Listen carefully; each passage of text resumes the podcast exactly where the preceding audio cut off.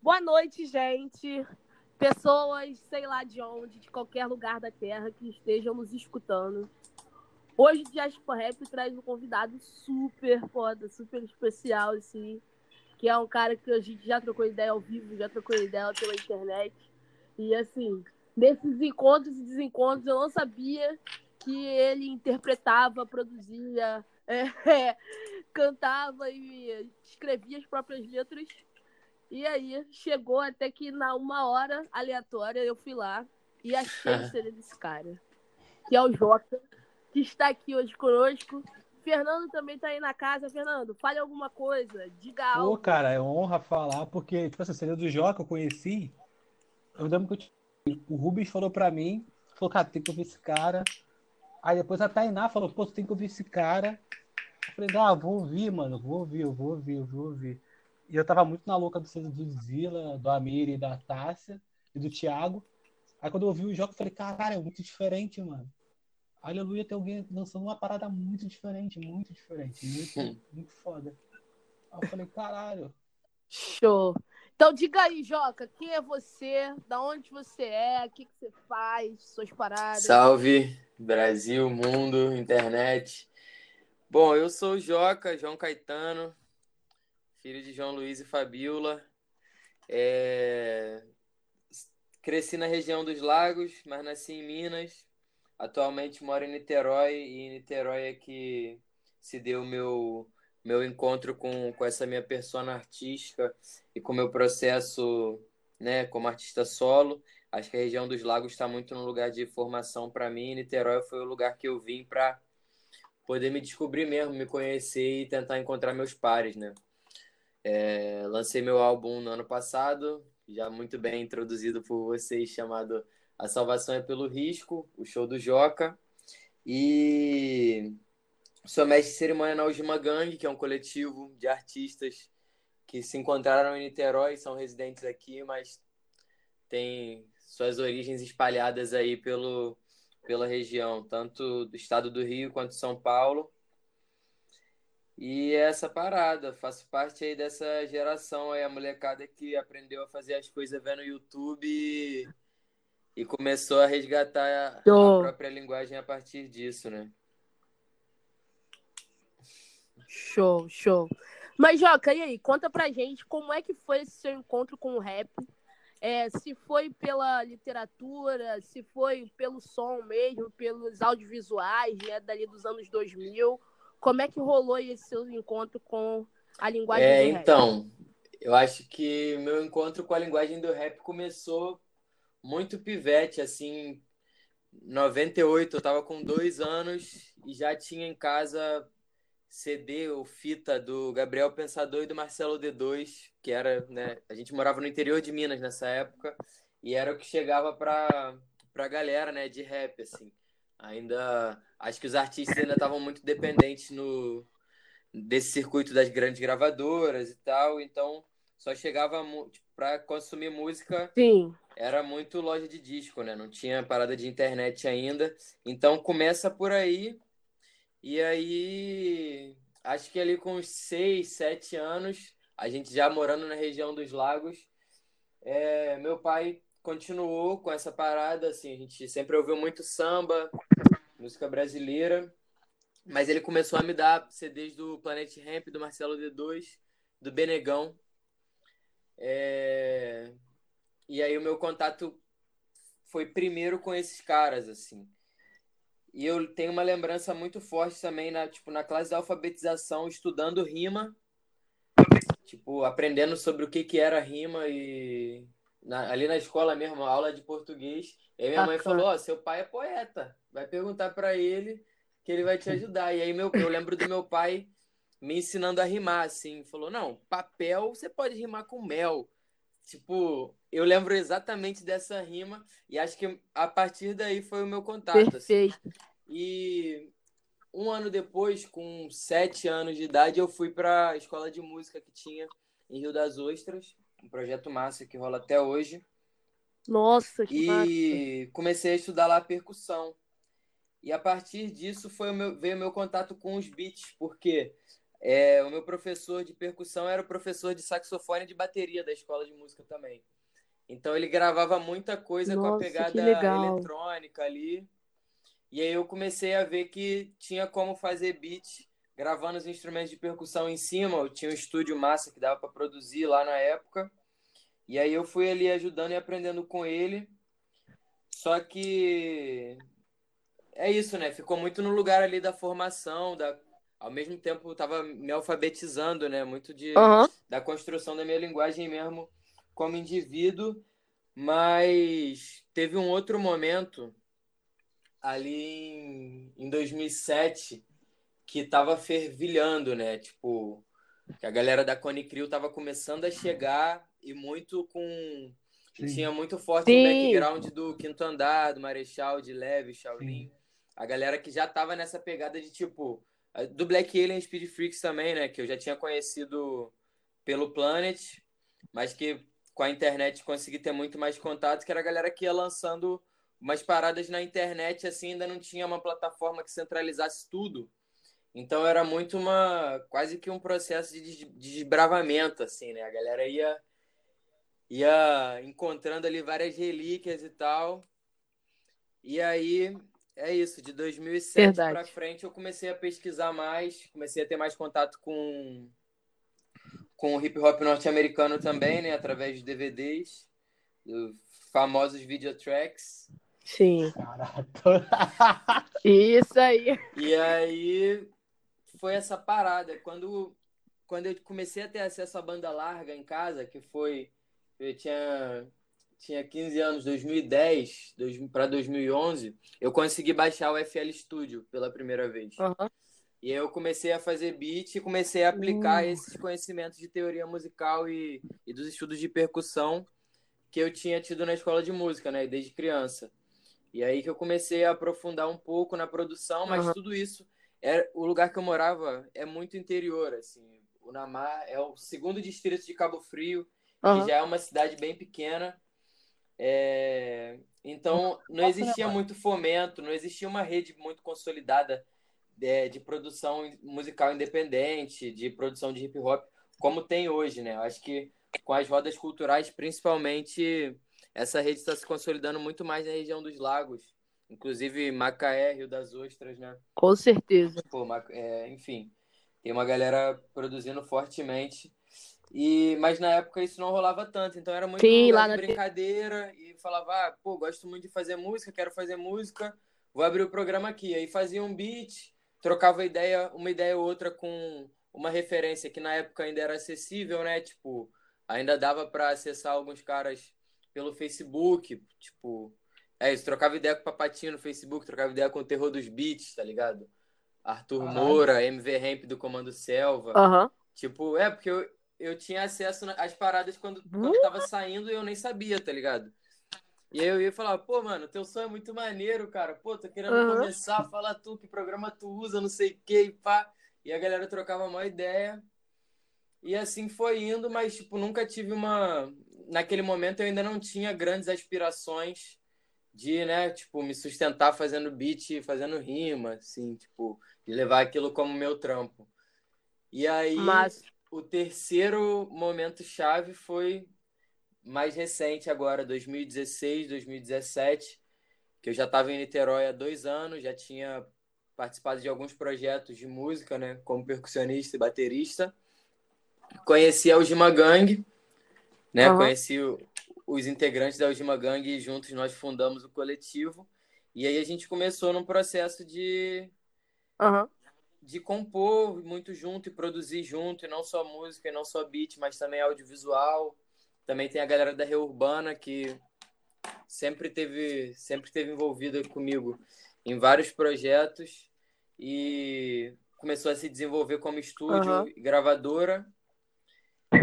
E aí acho que a, a- junção desses fatores todos assim que que culminou na, na salvação é pelo risco, que eu comecei a produzir direcionado para a feitura de um álbum em 2018, mas o beat de Insônia, que é a última música, por exemplo, eu já tinha feito lá no ensino médio, numa dessas viagens. Então, é um processo muito quebrado, né, mano? É tipo de ir resgatando as memórias e encontrando e aplicando no agora, e aí juntando com mais o que a gente aprendeu, enfim. Show. Muito show, mano. Muito, muito bacana, cara. Toda essa sua fala, toda essa percepção. Você voltar lá atrás, tipo, Marechal, lembrou do Fundamento Palpatine, eu também tava ali, mas aquela coisa meio Stronda Music ainda, tentando me desafogar ali para encontrar alguma coisa que fosse mais consistente, mais parecida comigo, tipo, aqui no Brasil. E aí eu acabei pegando aquela onda de Emicida, né, de... Aí eu já vim mais pra frente, foi mais pra uhum. 2011, Emicida, Projota Rashid. E tem essa questão, mano, que a gente não que a gente não não consegue captar a gente que tá do lado de cá, tipo, capta, mas não Pô, capta total. direito. Essa parada que você falou do Stronda, porra, foi uma luta para mim, porque foi essa parada, né? Tipo, eu já tava, já tava começando a ficar ligado na onda do, do moleque largado e pá, essa parada do rap. E até uma galera que era de Niterói, né? Eu nem sabia, para mim era tudo Rio de Janeiro. E, e aí, na minha escola, já tava estourando o bonde da Stronda, né? Que era tipo Rio das Ostras, a molecada de praia e tal. E aí eu era bolsista num colégio particular, e os playboys já se identificavam, né, com a parada. Falava, mano, tô fudido. Se eu vou fazer música, eu tenho que parecer uhum. com esses caras. Vai ser foda. E aí o, o som que eu curtia. Tinha no tinha um o Strong da Music? É, tinha um moleque, cara, que todo mundo pegou referência dele, eu não lembro, com a voz gravona. Não vou lembrar qual é o nome dele. É, mas aí ele era daqui, ele Pô. era de Queimados, ele não era dessa galera. Eu esqueci o nome, cara. Cara. Eu vou lembrar um, uma hora. Tinha aquela pegada do Meg também. É, tinha uma, Meg, é o Meg. Uma... Ah, então. Isso, total, isso aí. É, o Meg já era outra parada, né, mano? Tipo, a gente não conseguia nem entender de onde que o maluco vinha, que tinha um sotaque meio paulista. Aí Sim. meio de Rio de Janeiro, aí falando de bater pega na Dutra. Uhum. Maluco. Uma referência foda. Isso! Pô, mas total, tipo. E aí é isso, né? Isso eu já tava aí, querendo, tipo, exatamente. tipo.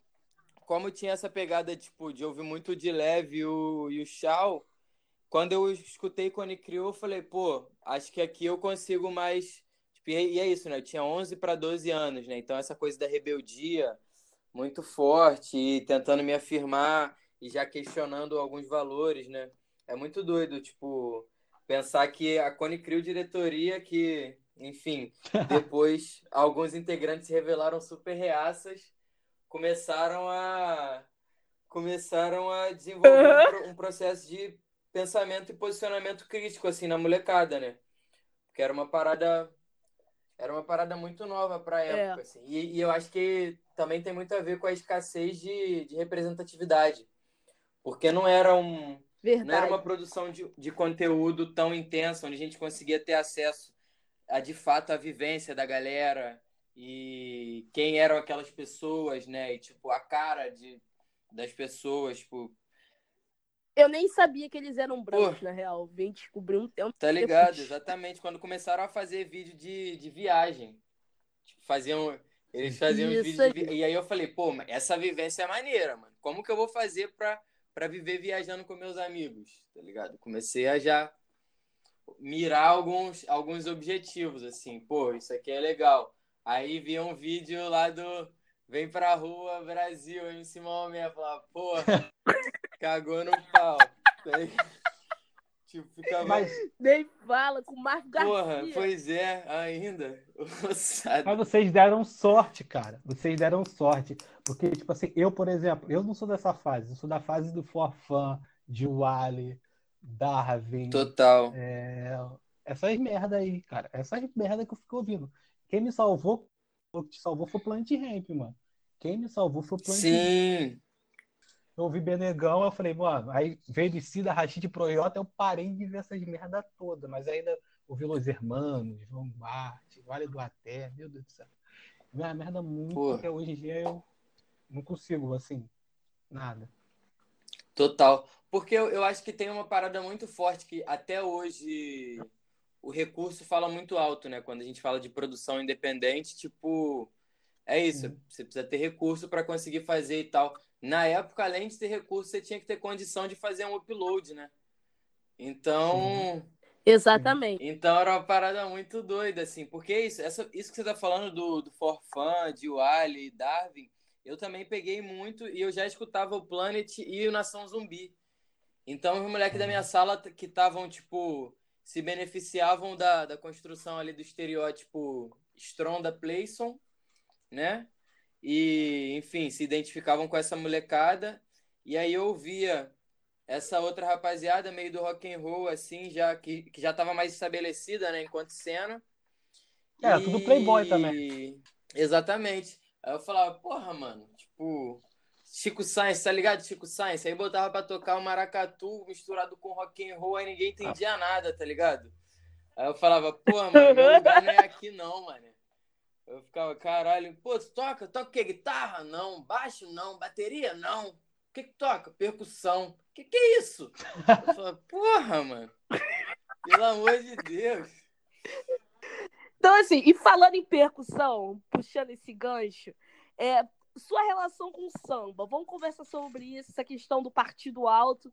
Qual a proximidade que você acha que o rap tem com o partido alto, com o samba? Se você pegou alguma referência ou foi só nessa onda do rap, naquela época que a gente estava escutando junto e tal, dessa questão do Cone Crew e afins. Conta é, então, eu acho que o Partido Alto tem, né? Eu acho que falando em Brasil part... e Rio de Janeiro, principalmente, o Partido Alto é o, o pai ou a mãe do rap, né?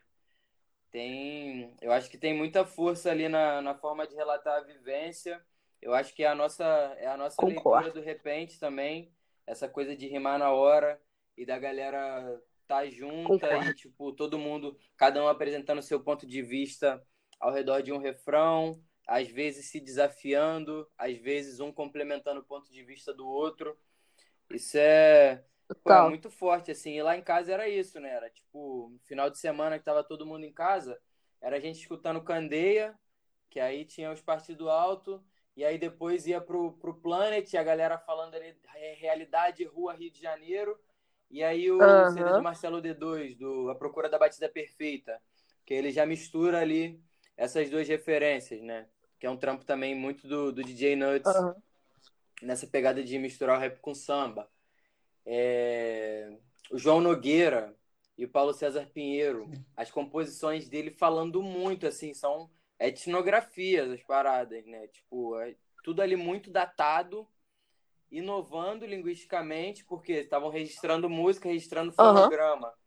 com uma linguagem totalmente própria, né, da, da periferia mesmo, do lugar de onde eles vinham e comunicando com as pessoas que eles interagiam no dia a dia deles. Acho que, uhum. esse movimento é muito importante, cara, para para construção da linguagem do rap aqui no Rio, principalmente no meu caso, né? Porque era isso, eu tipo frequentava muito mais roda de samba e pagode do que evento de rap tipo, durante durante o meu crescimento. Eu também e meu desenvolvimento como artista. Então eu acho que, pô, tem muito a ver mesmo. E, e é isso, né? A gente pensar que lá em São Paulo também tinha a galera, tipo, que fazia samba e que começou e que contava, né? Tem a o Adoniran, por exemplo. Um maluco fortíssimo Sim. na composição. Pô, e ele fala de. Inclusive, um dos personagens das histórias dele é o Joca, né? Eles falam de de serem despejados de uma casa, no Saudosa Maloca, eles estão contando ali de tipo, mano, a gente tava ali no barracão, os caras mandaram a gente ralar, tá ligado? Tipo, eles vão construindo as narrativas muito simples ali e ao mesmo tempo dialogando com muita gente que tava dentro do. tava vivendo a mesma realidade, tá ligado? Uma realidade próxima. E, e é isso. E, e no, no Nordeste, né? Recife, Ceará, Rio Grande do Norte, a presença do repente, que vai influenciar também a pegada dos MCs de lá. Aí a gente vai ver o reggae e o forró no Maranhão ganhando força. E aí também, né? Então tudo, eu acho que tem essa tem essa camada assim, quando começou a rolar o rádio, né? essas, as expressões individuais de cada região do Brasil começaram a, a ganhar muita força. Que antes ficava muito no lugar de, de um folclore, né? E, e muito mais sendo apagado ou, ou, enfim, sofrendo epistemicídio do que de fato circulando como referência no Brasil. Mas aí, se a gente volta bacana, uma camada, bacana. é isso, né? A gente vai encontrar o Bumba Meu Boi, Maracatu, Pagodão Baiano, escolas de samba no Rio e o Jongo, é. né? Ganhando força. E aí e a Folia de Reis no, no Sudeste também. Aí tu vê o, o, tambor grave se destacando e eu acho que o fio condutor é o grave mesmo, assim, a parada que, que vai vindo. Todas as manifestações da, da nossa cultura, a gente vai ver o tambor grave sempre ali presente, do rum ao 808, sacou? Nossa, show de bola. Verdade, tá certíssimo, certíssimo, certíssimo. Cara, é isso, olha. Eu tive uma aula agora sobre cultura brasileira na música. Essa questão do grave que eu jamais ia perceber ou imaginar. Não, homem, deixa eu fazer uma pergunta para ele. Fala tu. Ô, Joca. Sim. Pô, tu falou de etnografia, de cultura, e tipo, eu, eu fiz ciência fiz história, ciência política, agora tô fazendo mestrado de antropologia aí na UF. Quando tu falou de etnografia, quando eu me senti assim mais confortável para escrever, foi fazendo antropologia. Eu queria te perguntar se as ciências sociais te ajudaram para você escrever, te ajudou a ter uma concepção maior. Mas eu, eu lembro também que eu vi uma entrevista tua do Organ que tu fala que, tipo assim, te ajudou, mas o mais que te ajudou foi mesmo a tua vivência. Mas como Sim. essas duas coisas se conectaram para tu conseguir fazer, um, fazer o teu rap? Se elas se confluíram ou elas bateram de frente uma hora? Tipo, você falou, caralho, não dá. Cara, é, eu acho que chegou muito nesse lugar de bater de frente, assim, tipo. Porque é isso, né? Tava com 17 anos quando eu entrei na UF. E aí eu ainda não sabia direito o que eu queria estudar, mas falei, pô, vou aproveitar que é a melhor nota no Enem que eu vou conseguir na minha vida, sacou? Então vou entrar na faculdade logo para me garantir. E aí em ciências sociais tinha vários tópicos que me interessavam assim. E quando eu comecei a conhecer a antropologia, eu achei incrível a oportunidade de, de estudar e de ter acesso a pesquisas que falassem da cultura que, que eu já me considerava agente, né? Tipo. Só que ao mesmo tempo eu vivi um processo de decepção muito forte no, com relação ao meio acadêmico, assim. Quando eu fui estudar antropologia da música, eu fiquei mal de cabeça, sacou? Tipo, acho que por ser uma por serem ciências que são muito que tem os pilares ali fundados numa perspectiva muito eurocêntrica, eu acho que falta muita sensibilidade nos estudos e nas pesquisas, tá ligado? Então, as ciências sociais foram muito importantes para eu ver que quem eu queria que tipo para eu me comunicar com quem eu queria me comunicar eu ia ter que sair dali e viver tá ligado e tipo relatar minhas vivências falando de igual para igual assim então acho que tem um processo que é muito importante que é tipo vivenciar para criticar e tirar o melhor daquilo tá ligado tipo, acho que criticar não necessariamente num lugar pejorativo como se criticar fosse algo ruim, assim, mas acho que tudo que a gente vive a gente tem que criticar, tá ligado?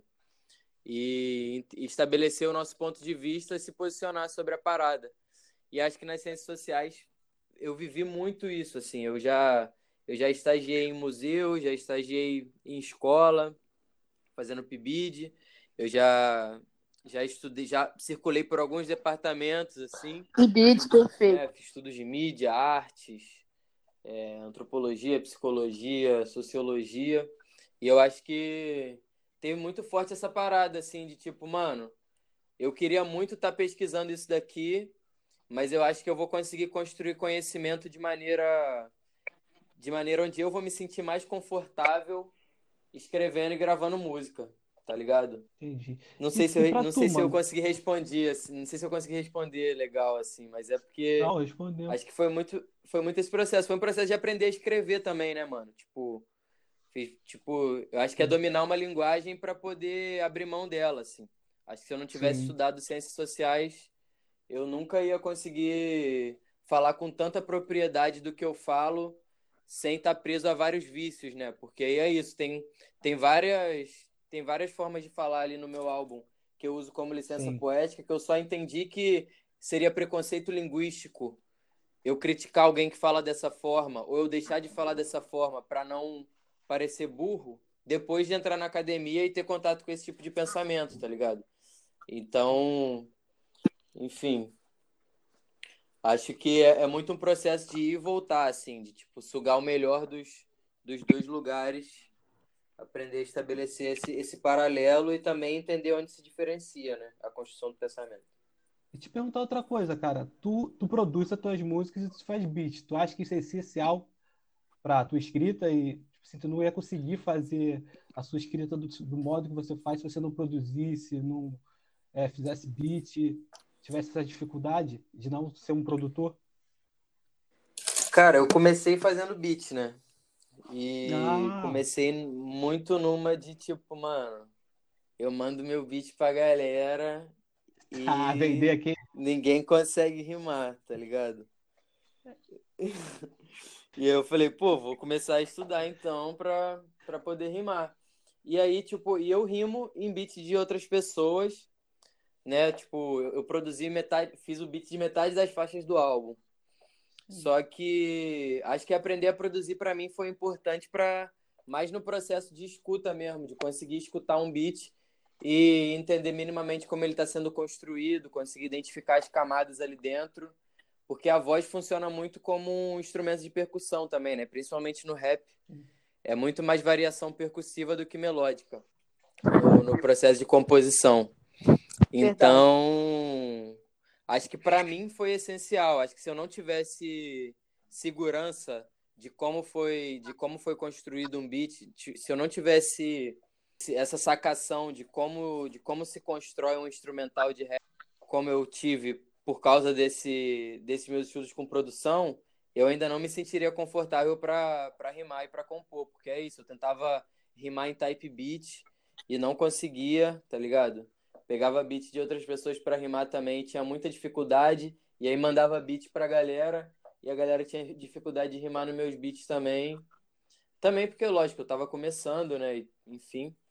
Mas eu me, me sinto muito mais confortável para rimar em beats de produtores que eu conheço e que entendo o processo. E mesmo nos beats que eu não fiz, né, o, o instrumental eletrônico, eu trabalho na produção convidando músicos, gravando outros instrumentos, pensando arranjo, pensando nas camadas, dinâmica. Eu acho que para mim é muito importante ter essa noção, assim, mas eu não acho que seja essencial para todas as pessoas. Acho que é isso. Tem gente que escuta qualquer base, uhum. tipo, que eu, isso é uma, uma habilidade que eu estou estudando para ter um dia, assim, quem sabe vou conseguir. Mas, tipo, de estudar qualquer base e conseguir entender uma métrica ali para se posicionar e se colocar, tá ligado? Eu acho isso muito foda. Como tem gente também que que nem se considera MC, que que só faz o só rima no próprio beat mesmo e aprendeu a fazer beat para poder rimar porque não conseguia achar um beat que se identificasse. Então acho que é isso, não é uma regra não, tá ligado? Mas eu me sinto mais confortável me senti mais confortável para rimar depois de ter aprendido a fazer beat. Pode responder a sequência. A primeira vez, falei até com a Naomi, a primeira vez que eu vi um cara rimando no beat de uma menina. E, mano, como foi Foda. que, tipo assim, a melhor festa que eu fui ano, pass... foi ano passado, 2018, foi a baile do. Eu tive que ir embora. Não, foi 2019, cara. 2019. Porra, foi a melhor festa que eu fui. Foi. Tipo assim, de muito tempo, porque, tipo assim, eu sou apaixonado pela discopédia. Eu, Total. O nome sabe pra festa. Mano, foi a melhor festa que eu fui, só que a porcaria dos moleques se rimaram pra gente lá. Foi a melhor festa que eu fui também. Aí tinha uma Pô, festa coisa também. Boa de... de se ouvir. Tinha uma festa em, em. Caralho, lá no. Só que deu confusão lá. Não sei o que foi. Aí eu fui pra Lapa, mas, mano, a festa tava muito boa. Uma mina lá cantou, fez DJ também, ficou muito boa como fazer uma festa muito. Eu acho que foi a melhor festa que teve ali na Void e como ela também rimar no bicho de uma menina. Foi a Buda. Foi a Buda, Pô, cara, que cantou. Simplesmente, né? Ah, mano, eu tava. Pô, ela é muito foda. Não, total. E, tipo, foi um pouquinho antes dela lançar Licor. Muito Caralho. doido. Tipo, pô, foi Aham, muito doido. aham. E, tipo, a gente já tava nessa, né? Tipo, caralho, se a Budovia vai ser muito foda e tal. A gente ainda não sabia ali, ficou até o último momento nesse impasse. Aí um amigo nosso me mandou mensagem, falou assim, aí, tem uma amiga influente que vai chegar aí no baile, hein? Será que ela canta? E pá, eu falei, caralho, tomara. Mas, pô, esse dia foi muita emoção, mano. Foi foda. Eu, às vezes eu fico vendo os vídeos aqui do, do baile só pra matar a saudade um pouquinho, que esse aí ficou na memória de geral. E, cara, respondendo a pergunta, pô, rimar no beat da Jaque, pra mim foi um presente, né, mano? Tipo, esses beats que, que não são meus no álbum, todos eles eu pedi. Tá ligado? Tipo, Caralho. o Dre morava comigo, e aí tava fazendo o beat de throwback, e eu falei, qual é, mano? Deixa eu pegar esse beat aí. O Romão já tinha lançado numa beat tape dele, o Amauri também, e a Jaqueline tava começando a experimentar na produção, e eu tava num, num processo muito, tipo, eu tava meio travado, assim, é, com relação às minhas questões de composição e tal, e, e a Jaque é uma pessoa que me inspira muito nesse sentido, que ela tá sempre, tipo, nadando contra a maré pra produzir, tá ligado? Ela tá tipo, mano, vou aprender essa porra aqui, ninguém vai falar que não, e eu quero que se foda, e vou fazer do meu jeito mesmo, e é isso, tá ligado? Tipo, quando eu vi que ela tinha soltado um beat, eu falei, cara, eu tenho que rimar nesse beat, tipo, porque isso é, tipo, é muito mais que um beat, sacou? É tipo uma pessoa que eu troco o troco processo, troco ideia o tempo todo, tô crescendo junto. Tipo, lançou um dos primeiros projetos instrumentais, colocou ali para jogo, e eu identifiquei nesse beat dela uma energia muito forte, tipo, desses beats que eu fazia também e que faço até hoje e que poucos MCs se identificam, tá ligado? E tipo, sei lá, pra mim ia ser, ia ser, eu achei um beat muito foda e não conseguiria, não consegui não pedir, mano, não consegui segurar minha onda, tá ligado? Eu falei, pô, Jaque, na moral, fiz esse bagulho aqui pro teu beat, deixa eu botar no meu álbum, por favor, e pá. E, e, essa, e a poesia que eu escrevi pro beat dela foi a que inspirou a Ciana para fazer o refrão, refrão de breve, né? Então, é uma, Uhum. sei lá, um processo muito forte, assim, muito intenso mesmo pra gente. E, e sei lá, tá ligado? Eu acho que acho muito válido, assim. Tipo, quando eu botei pra tocar o beat a primeira vez, já começaram a vir as palavras na minha cabeça, sacou? E eu raramente tenho esse tipo de acesso, assim, de, de- enfim, de ter, né, quase que uma, uma iluminação transcendental. E a parada começou a vir, eu falei, cara, tipo. E eu tenho muito medo de ser invasivo, né? Tipo, também. Tem, tem que rolar um cuidado na hora de pedir beat pra galera.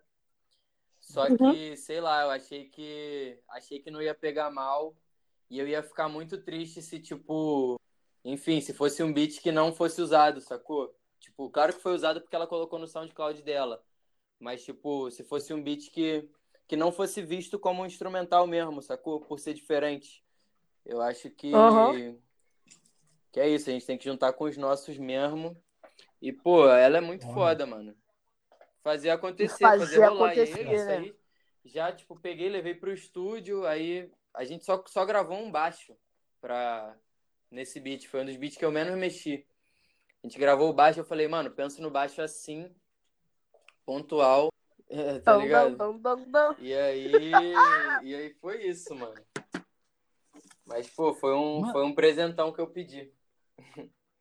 Mano, outra parada, uma eu que eu fiquei vendo. Tipo, a, os caras, o Rincon, o Emicida e o Rael, pá, eles vêm lá trabalhando uma, uma linguagem africana, tipo da Angola, de Cabo Verde. Aí, numa entrevista que eu vi do Organ Pazan, tu falou que tá pegando mesmo oeste da África, Nigéria, não sei se chega a Congo. Tu tá ouvindo muito esse Uhum. lado mesmo, que é totalmente diferente desses caras estão ouvindo. É, tipo assim, é completamente diferente. A musicalidade é totalmente diferente. Tu curte pra caralho, quer usar como sample, ou é só pra escutar mesmo, de onda. Cara, é... já foi muito forte. Eu não tenho escutado tanto no momento, especificamente agora, mas, mas acho que é uma referência bem mais forte pra mim, sim. o Afrobeat, o Afro House, é, né, a música nigeriana, desde o Fela, né, tipo, comecei, conheci Hum. primeiro o Fela Kuti, depois comecei a trocar Show. ideia com o Joás, que é um mestre lá de Pernambuco, e ele tem um estudo foda dos djembês e dos Ah. do numbás, tá ligado? Do, do, do oeste africano. E eu comecei a entender ali uma dinâmica que podia ser explorada também dentro do, do processo de construção de, de instrumental, né? É, o beat de Royal foi um beat que eu identifiquei muito isso, por exemplo, que é uma dinâmica do, do grave mais quebrado mesmo, de ter mais de um timbre do grave fazendo aquela cama. Acho que acho que para mim fez muito sentido assim. E também de, de ter sido uma galera a Etiópia também, né? Ter sido uma galera que influenciou muito a música caribenha, né? Tanto tanto os Nayabing quanto, enfim, a galera da Santeria, né? Santeria cubana, que a salsa que foi da original Miami Bass. É, acho que O teu CD é a total forma isso, que foi chegando assim. Pô, total. Parece que tu tá bebendo uma cerveja, indo pra praia e comendo alguma parada e tal. O mar e tal, tu zoando pra caralho. É, que eu. É essa É. parada mesmo, essa parada mesmo. Cara, agora, sim, dando uma pausa em relação a CD e produção, falar sobre a sua vida, né? Também, que eu acho que é importante essa, esse mix, não só das suas referências assim, musicais, mas assim, você falou sobre o PIBID. É, para quem não sabe, o PIBID era um programa de iniciação à docência que as universidades brasileiras federais, acho que particulares também participavam, sim, participavam. É, promoviam para que nós que fazíamos licenciatura ou que, que a gente que faz licenciatura é, tivéssemos um pouco de experiência dentro das escolas, né, das escolas estaduais, escolas municipais, que fossem próximas à região da nossa universidade. Então, assim, eu participei do PIBID também, e eu gostaria de te perguntar se você utilizou do rap em algum momento dentro das suas aulas no PIBID com as crianças e como foi isso, se aconteceu, né? Então, com certeza, né? Tipo, quando quando meu professor orientador soube que eu que eu produzia, que fazia rap, ele falou: "Mano, vamos puxar algum projeto". Porque eu acho que para sociologia, para história, língua portuguesa, para as ciências humanas de uma maneira geral, o rap se torna um grande aliado para Aham. para conseguir dialogar com a molecada, sacou? Porque é uma parada que é isso, é uma produção de conteúdo muito intensa, disponibilizada muito pela internet, assim, e que gera uma identificação muito forte com a galera. Então a gente fez vários tipos de trabalho, assim, desde tipo, Uhum. mano, é aí, vocês conhecem rap? Quem conhece, aí falar sobre a história do rap, falar sobre a importância do movimento do hip hop como movimento de empoderamento de todo um grupo social e falar de representatividade, falar sobre vivência e até aprofundar mesmo e falar sobre narrativa, sobre identificação, né? Tipo, discutir conteúdo de algumas letras. Então a gente fez. Eu fiquei, eu não fiquei muito tempo no PIBID, eu Aham. fiquei por volta de cinco meses, assim, fiquei quase um semestre, mas a gente usou bastante do rap como gancho mesmo para ir ativando certos conteúdos, né? Então, ao mesmo tempo que a gente incentivava a galera a trazer raps que escutavam e que achavam interessantes é, e, e conversar sobre por que, que achava interessante, por que, que se identificava, e aí já começava a entender também as diferenças entre os alunos, né? Tipo, tinha uma galera que se identificava muito com Racionais, tinha uma galera que se identificava muito com Felipe Rett. E às vezes não era uma galera que, que era muito diferente Aham. fenotipicamente falando, ou, ou no background, ou no, enfim, nas vivências. Era simplesmente uma galera que se identificava com, com outro tipo de som. E a gente tentando entender o porquê, tipo, de onde vem essa identificação, tipo, tá ligado? De onde vem o afeto por, pelo, pelas narrativas que, que você escuta e tal. E aí, enfim, desenvolvemos bastante Incrível. coisa. A gente não chegou a, a produzir nada, né, na escola. Acho que teria sido muito legal também. Mas é isso. Tanto no processo da galera trazer foi muito rico, quanto o processo também de levar músicas para falar sobre o conteúdo que a gente estava abordando. Então, é isso. Dá para a gente puxar muito. Bacana, bacana. Bacana. Então você acha que o rap, assim, a cultura hip hop no geral, pode gerar um processo totalmente efetivo é, na dança, na literatura, na história. Eu acho que cultura hip hop pode ser usada para tudo, né? Não sei, eu sei que vocês Com acham. certeza, com Diga aí. certeza. Pode ser usado para tudo. É... E eu acho que é importante que seja usada para tudo, principalmente no, no ensino básico, porque eu acho que é uma linguagem muito importante para a libertação, né? Acho que o fundamento, o fundamento dessa cultura, o, o nascimento, da, o surgimento da história do hip hop tem, tem muito disso, de empoderamento, libertação resistência. E eu acho que, principalmente nesses momentos sombrios que a gente está vivendo, Verdade. é muito importante que a gente trabalhe isso na escola, assim. Verdade. Porque é isso, às vezes, às vezes escutando rap, o moleque vai ter muito mais contato com o pensamento crítico, com estudos da língua portuguesa, é, com a criação e com interpretação de texto do que ele vai ter nas cadeiras tradicionais da escola, tipo, vivendo uma parada super sucateada ali, tendo que viver vários impasses para poder chegar até a escola. Eu Verdade. acho que. E eu não falo de, tipo. Porque tem como isso cair num clichê também muito forte, sabe? De instrumentalizar o hip hop e só. Enfim. E só ser um atrativo para os alunos é, continuarem reproduzindo as dinâmicas da escola, assim. Eu acho que longe disso, tá ligado? Tem muita potência para que a gente consiga mesmo, tipo, desenvolver um pensamento crítico na galera, trocar ideia. É uma, é uma referência também de artistas que vêm do lugar de onde essas crianças vêm, tá ligado? Principalmente na, na escola pública. Tipo, mano, entende que, tipo, tu pode fazer isso aqui, tá ligado? Cara, que você tava falando que era pro hip hop não virar também uma Exatamente. forma É, que é de tipo- instrumento atrativo. Porque eu acho que dá muito também para cair nos mesmos clichês dos paradigmas educacionais que sempre se caem. Então, tipo, colocar a galera para continuar reproduzindo. E eu acho que o rap Verdade.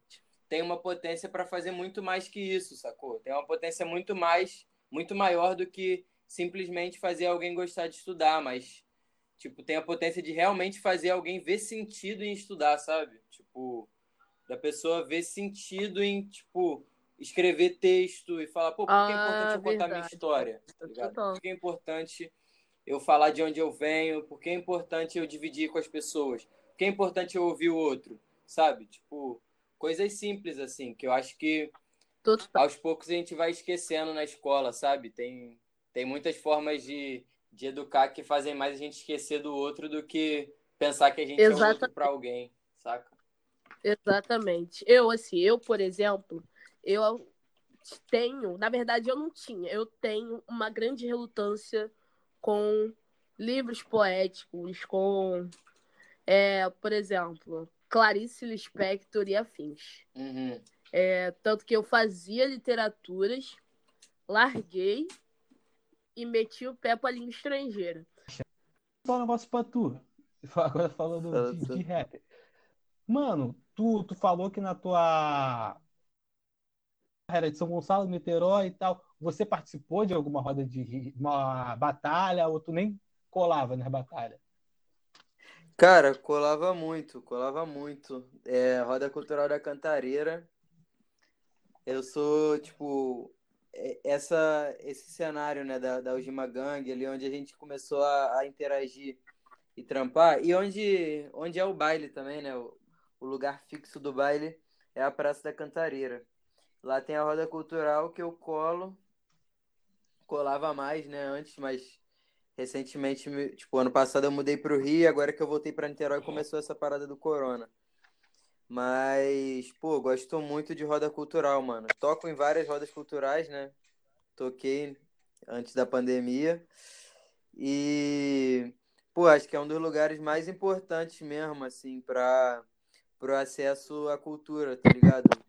Tipo, do hip hop e tal. Tipo, salvar a vida mesmo é tipo, é um trabalho que Também. é muito é muito significativo, assim, é muito palpável a diferença que faz na vida das pessoas ter uma roda cultural acontecendo no bairro, na praça, na rua. Tipo, é uma parada bizarra, assim. Eu batalhei poucas vezes, batalhei... Verdade. Inclusive na Cantareira, eu batalhei mais novo em Rio das Ostras, tipo, tipo, marolando, mais de brincadeira, assim, até porque eu era bem adolescente e tal. Mas, mas cheguei a Uhum. batalhar recentemente, acho que foi 2017, acho que foi no início de 2017, que a Roda Cultural da Cantareira voltou e eu batalhei. Cheguei na final, perdi, mas foi divertido, assim. Só que é isso, eu acho que eu não tenho, eu não tenho pique de freestyleiro, né, mano? Eu sou fanfarrão. Acho que fazer, fazer freestyle é, já é um. Já é muito mais faixa preta do que eu sou, assim.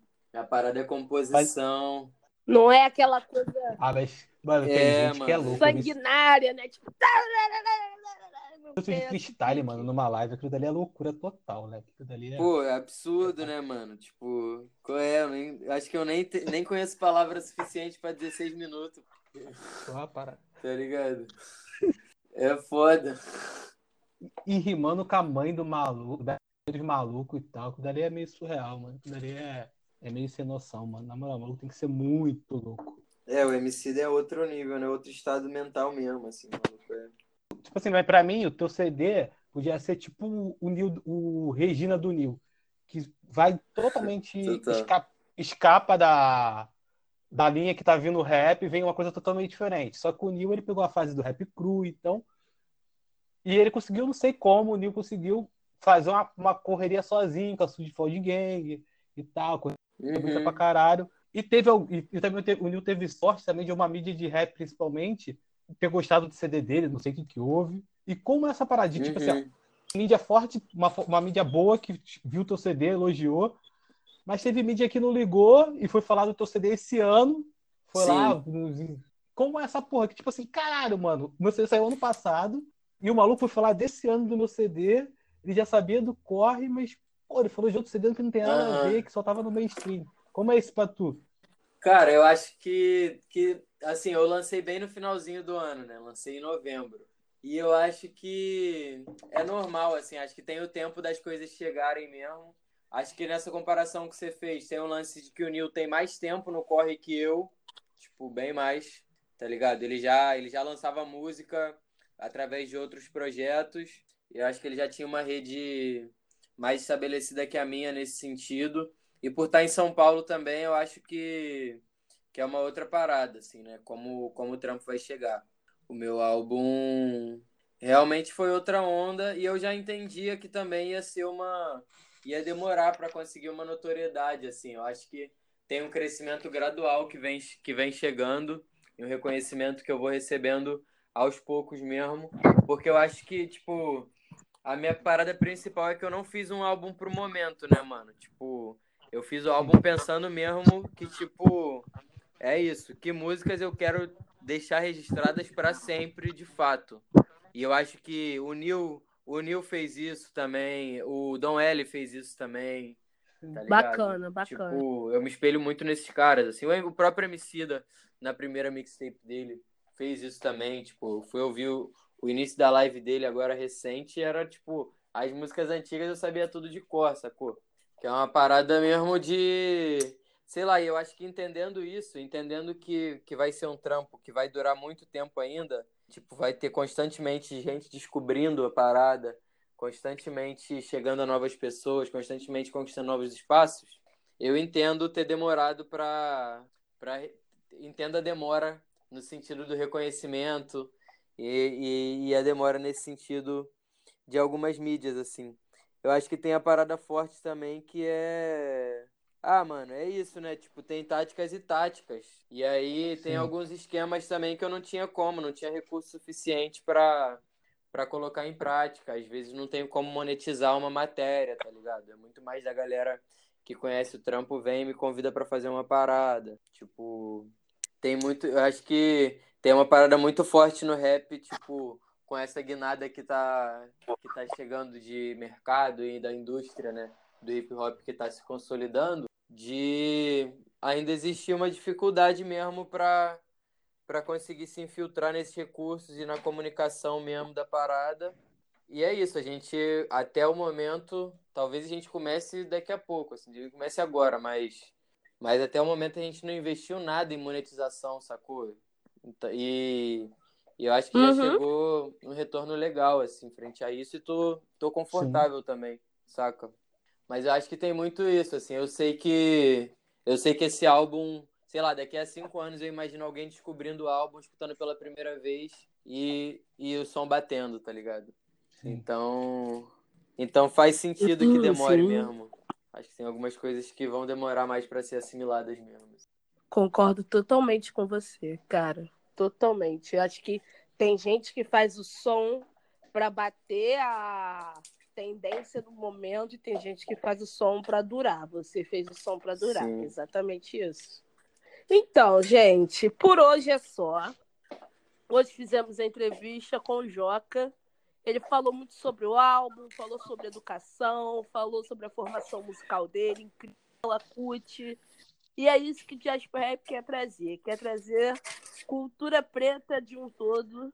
E o rap é isso. Quando a gente vê, a gente puxa afrobeat, a gente puxa a partir do alto, a gente puxa samba enredo, sei lá da onde.